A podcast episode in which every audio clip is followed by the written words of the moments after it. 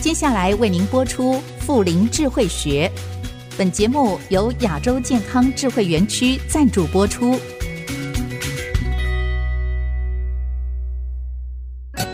乐龄学习新视野，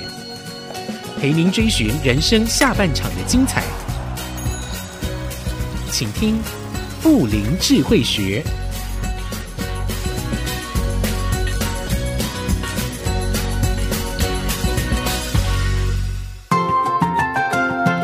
各位朋友们好，欢迎收听《富林智慧学》，我是乐伦。看到周围有些朋友在准备退休了，非常雀跃的迎接退休生活。过了半年之后，渐渐的呢，就发现顿失舞台，失去了生活重心，伴随而来的呢是失落感，而且很奇妙哦。人呐、一旦闲下来呢，身体的一些毛病，哎，就慢慢浮现了。其实我们都知道，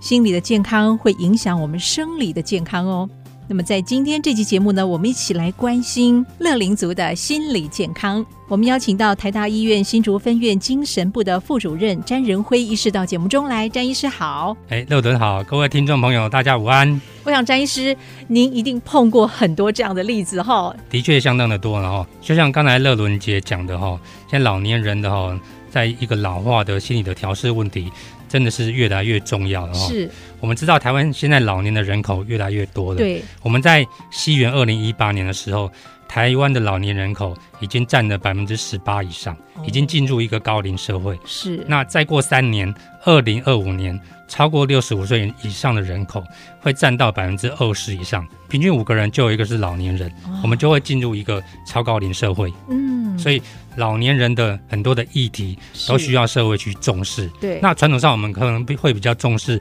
老年人的身体健康，对，但是其实心理健康，呃，也是一个全人照顾的一环。没错，哦，也是一个快乐、幸福的很重要的一个因素，嗯是所以我们也要很重视这个心理健康。嗯哼可是老年人呢，他也会面临到很多的心理的问题跟关卡。我想呃问一下，就是说，如果说进入一个老年期的时候呢，那乐伦，你对自己老年人的期望，你希望过怎么样的老年的生活？嗯你有一个想象跟期望吗？我还真的跟孩子们讨论过哦。如果我老了呢，我也不要跟你们住在一起，我要去住养生村。当然了，如果你能够在四十几岁就开始为你的老本做理财规划，那是最好的了。是老了一定要有老本嘛，嗯对不对？老友喽。嗯那但是你知道，詹医师，我在前阵子哦，刚好访问了气象专家李富成、李波波。两年前呢，李波波的老伴儿走了，这对他的打击很大耶，他几乎走不出来耶，甚至还得了忧郁症。嗯没有错。刚才哈、乐伦有讲到说，他想要规划到养生村，对，然后过一个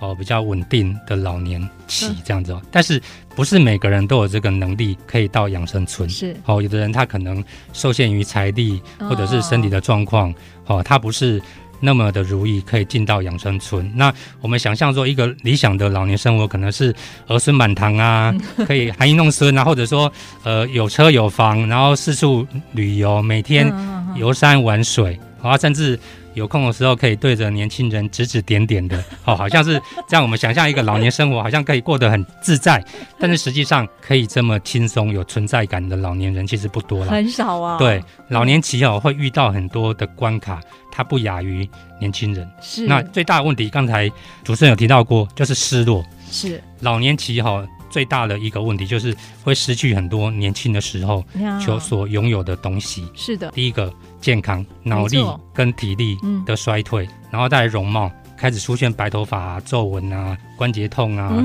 慢性病啊，是哦这些都出来，容貌也会老化。对，工作不用讲，因为退休了嘛，就没退有休之后就没有舞工台作了了，嘛。嗯，没有工作，接下来收入变少，收入变少之后，可能就失去了地位跟影响力，嗯然后呀这个是有形的东西，那无形的呢，可能老伴慢慢变老了，嗯哦，然后甚至老伴会先走对，哦，就如同那个那李个富李伯成伯气象主播嗯嗯嗯这一位，会受到很大的打击是，或者说子女要成家立业都不在身边，是还是身边的亲朋好友也慢慢的凋零了，那所以说人际关系的丧失，然后孤独感对，就会出现很多负面的情绪，比方说像像什么，就会觉得很孤独，他会觉得疏离，是，然后因为失去了一些东西，比方说收入、权力、地位，然后会对自己没有自信心，然后会有自卑感，嗯哼，哦，然后会不想跟社会接触，因为觉得是，诶，外面社会进步的很大，呀那相对于自己好像都没有在进步对，，觉得自己然后就跟上慢慢了不想嗯跟外界接触。那另外还有什么负面的感受？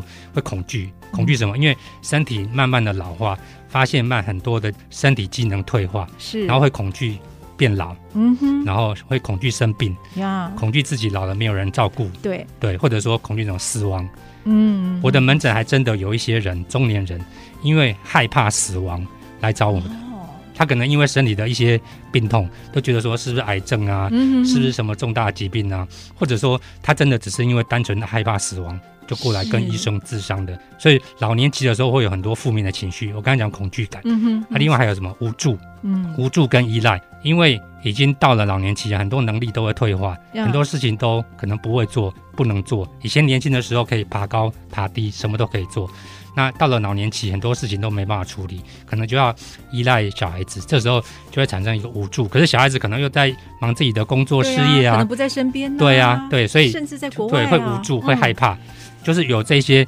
种种的负面情绪啊，甚至有的严重一点会产生怀疑，因为他的生理机能减退，他的视力可能退化，听力也减退了，知觉没有那么敏锐，所以会对外界产生一种不信任跟怀疑，嗯严重到甚至会到妄想的程度。啊对，所以老年期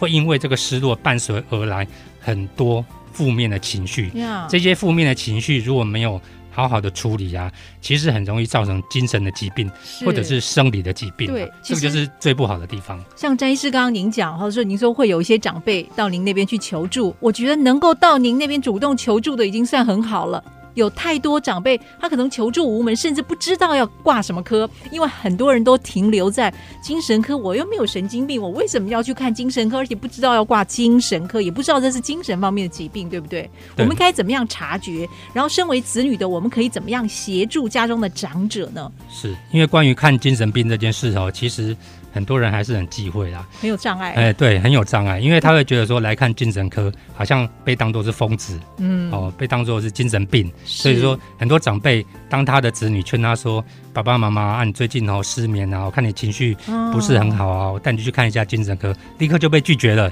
他的父母亲就跟他讲说：“我又不是精神病，你把我当疯子吗？对啊，我为什么要看精神科？”嗯这个观念其实需要慢慢的改变了。呀哎呀，乐队，你知道啊，我们台湾现在哦有七百到八百家的精神科诊所，就在这二十年之间，从大概五六十家你看可变几乎增加到可嗯见需十求多倍高啊，所以其实这个心理精神健康的需求非常非的常大，大，啊所以大家不要讳疾忌医。那如果说长辈真的因为有一些精神或心理的问题需要求医的话，那我们不用直接跟他说要看精神科，啊我们可以跟他婉转地跟他说：“哎、爸爸妈妈，你最近好像吃不太下饭哦。哦他说：“你是不是有点头痛啊？肠胃不舒服啊？”因为是精神疾病都会合合并一些身体的症状，哦比方说食欲不好、或者提睡不不起好，哎睡不好，嗯，提不起劲，我们可以用嗯这种身体的症状来劝告他说：“那我们来去看一下精神科，嗯或者说嗯可以建议他先看心理智商，因为医院可能也有心理智商的服务。哦那他一旦踏到这个医院的场域，然后他接受这个心理智商，啊，如果真的有问题的话，可以再转介给我们精神科评估，嗯看看是不是需要其他的治疗。”怎么样的情况之下，长辈可能需要看精神科呢？就是我刚才讲的一些负面情绪，嗯如果那些负面情绪，包括呃失落啊，然后无用感、无价值感啊，情绪低落啊、悲观啊、多疑啊、无助啊，这种负面的情绪持续很久，哦，甚至他每天情绪低落超过两个礼拜以上，然后他会合并一些身体的症状，比方说我刚才讲的失眠、胃口不佳。提不起劲，嗯没有体力，或者是头痛、胸痛。那四处查，可能看过了加医科、内科、胸腔科，然后心脏科、肠胃科都检查过，都没什么问题，可能就是心理或精神的疾病。是这时候就可以带来给我们评估看看。詹医生，那我又很担心一个问题。就医的时候，精神科会不会开一些药物？那个药物我就担心是不是有精神状况，或者是刚刚讲的一些心理问题，服用那个药物会不会变得精神恍惚？我们有担心这个后遗症。当然，这个药物呢多多少少都有副作用，但是我们在给老人家用药的时候，嗯一定会用这个所谓的最低有效嗯剂量，一定是从低的剂量开始，因为老人家他对于药物的吸收代谢都比较慢，嗯，还有有分布都比较慢，所以它可能副作用会比较容易出现。所以我们一定会从低剂量开始使用，而且会跟家属还有病人解释这个药可能的副作用，让他们可以接受。嗯那甚至有的老人家他不一定需要使用药物，他可能就是哦单纯我刚才讲的那一些心理调试问题。是如果是那种心理调试问题的话，不见得需要使用药物，嗯哼我们可以跟他做一些支持性的心理治疗，或者是、嗯呃指导他可以调试一下心态。哦嗯哼，或者说安排一些跟心理师的咨商，这样是说不定也可以得到改善。所以来到精神科，医师不一定会立刻开药啦，啊哈通常还是要经过评估的，是所以不用太过担心。呀我们一定会在安全有效的方法之内，然后设法来帮助老人家改善。就像詹医师讲的，不一定要吃药，对不对？说到这儿，我们先休息一下，稍后再请詹医师跟我们分享如何打造一个快乐的新生活。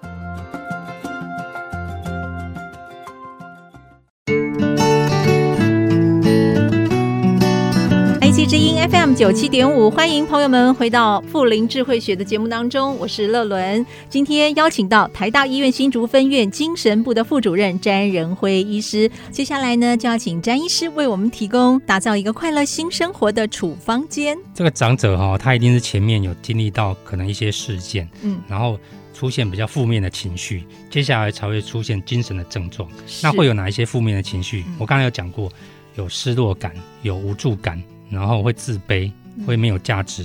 或者是依赖、矛盾，还有恐惧感。这些负面的情绪如果长期累积没有处理，会怎么样呢？就可能出现身心的问题。嗯那我们讲过身心，身体会出现哪哪一些问题？有一些身体疾病其实是是跟负面情绪有关的，比是方说高血压，比哦方说心脏病，甚至有一些癌症跟长期的情绪忧郁也有关系。压力所以说，如嗯果长期负面情绪累积没有处理好，会出现身体的问题。那精神方面的话，更不用说，除了这些负面情绪可能会造成失眠，可能会让病人会焦虑、忧郁。那严重的会怎么样？会出现妄想症，甚至出现失智，还有更严重会出现谵妄，哦，就是认知功能的暂时性的失调。所以说，这个负面情绪一定要先把它处理好，没有处理好，等到后面再来处理的话，就会比较麻烦。那我们该怎么样处理这些负面情绪呢？ OK，我们常常讲说哈、预防重于治疗。对所以当我们发现有负面情绪的时候，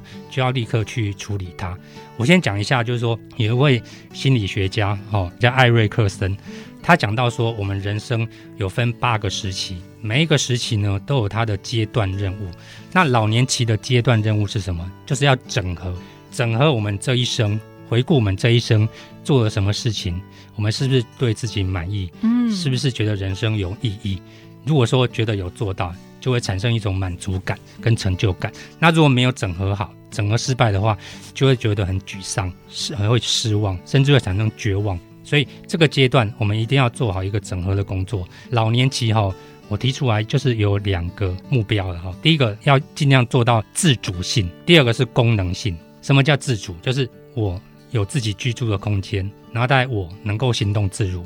那最好在年轻的时候就要先预做安排。我老年期的时候，我可能要居住在什么地方啊？像乐伦刚才说，他打算住在养生村，哎，这个很好。那有人可能安要安排要住在自己的老家之类的。我们必须要要有一个生活的空间，嗯是不要事事都依赖年轻人。嗯，嗯然后再来，嗯我们要能够自由行动，就是手脚要健全嘛，身体要健康。所以在年轻的时候就必须要注重身体的健康，尤其是在饮食啊、运动啊、睡眠这个都要很注意。哦，就是我讲的自主性。那什么叫功能性？功能性就是说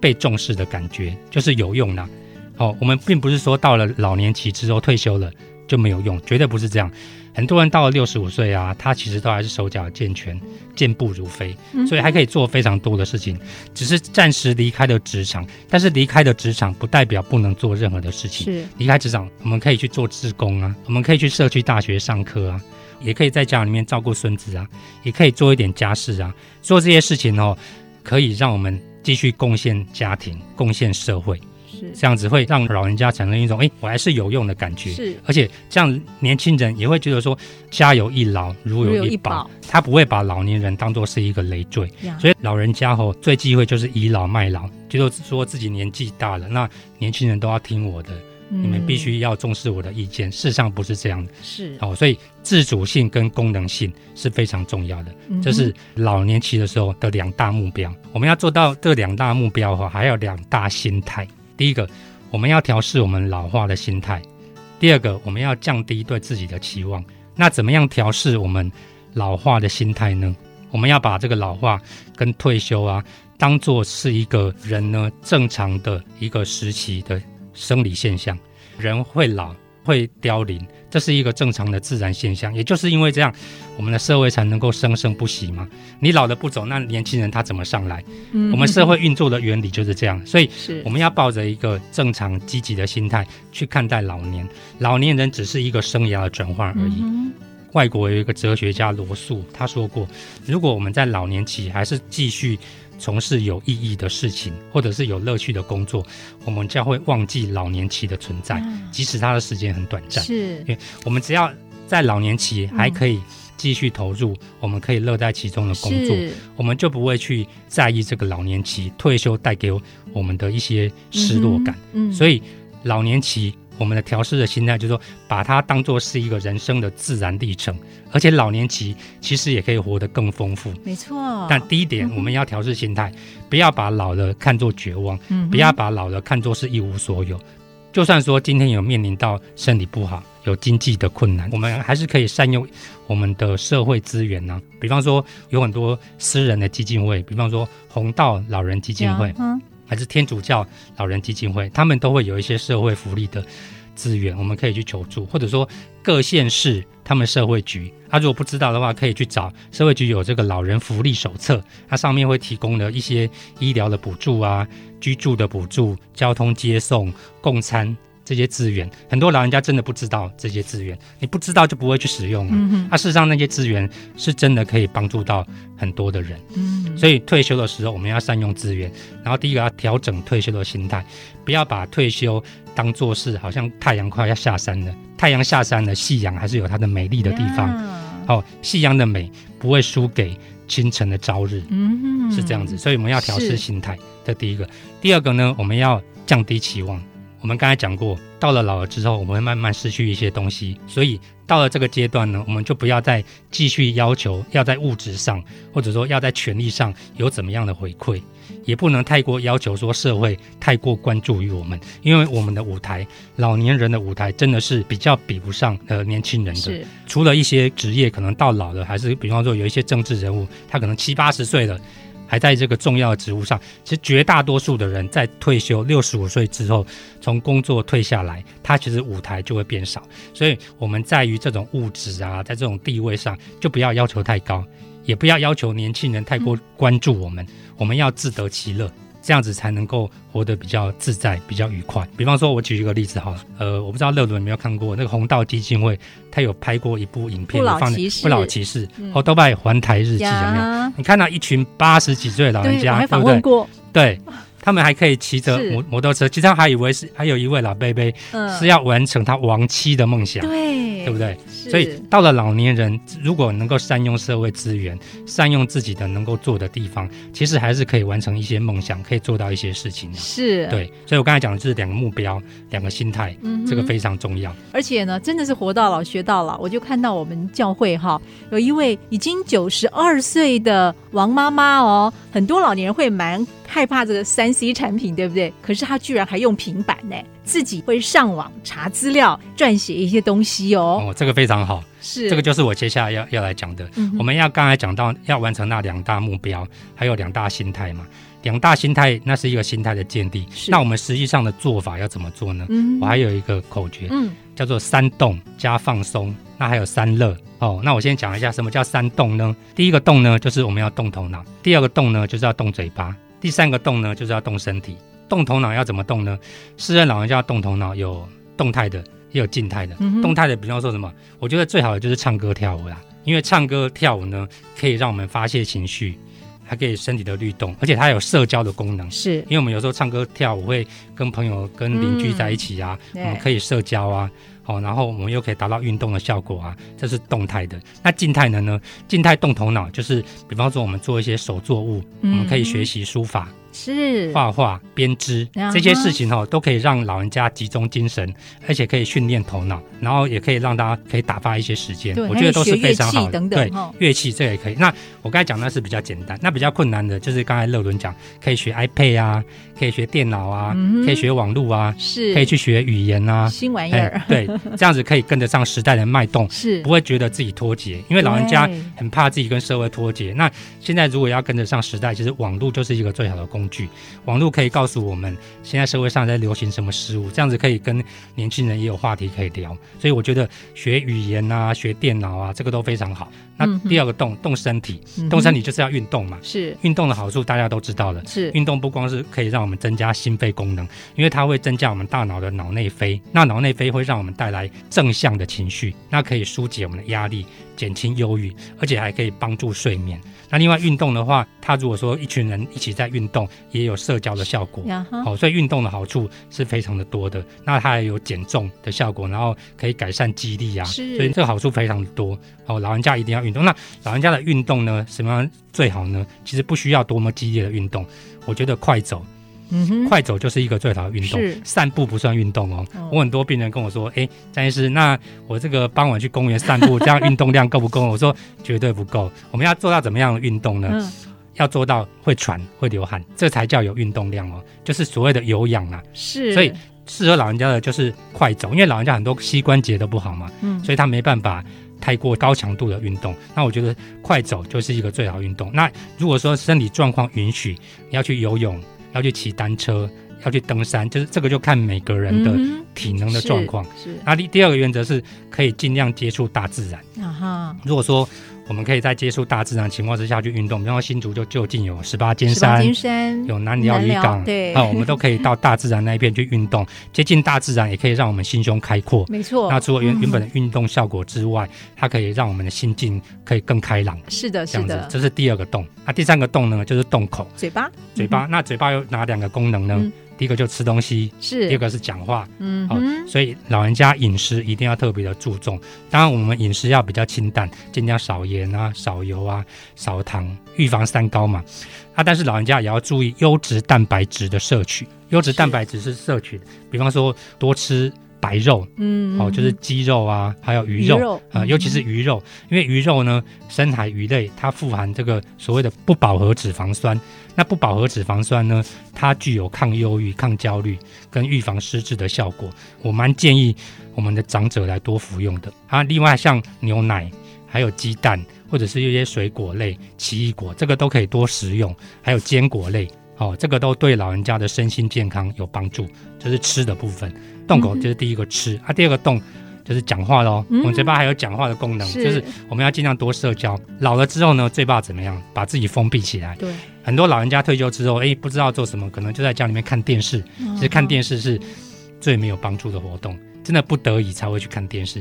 我建议呢，应该要多走出去，不管我们在家里面是跟我们的家人说话，还是说到邻里老人活动中心去那边活动，或者说参加社区大学，那就是说，甚至说参加我们的呃宗教团体。其实社会上有很多地方有人互动的地方。那如果说功能比较有障碍的长者，我们可以到长照中心啊、社区的长照巷弄站啊，可以跟老人家共餐啊。总之就是一定要有社交的活动。是很多精神疾病啊的这些高危险因子哦，就是独居，呀，尤其是忧郁症或者是失是智。指，独居的人，因为他比较没有刺激，嗯所以他没有情绪的出口，是所以情绪会比较容易低落。哦，甚至独居也是一个自杀的危险因子。所以，我们人是社交的动物哦，不管在什么阶段哦，一定千万要有一呃人际的互动。像我们知道那个日本，日本其实很多所谓的孤独死，对，很多老人家嗯他可能足不出户，他也不想买东西，就在家里面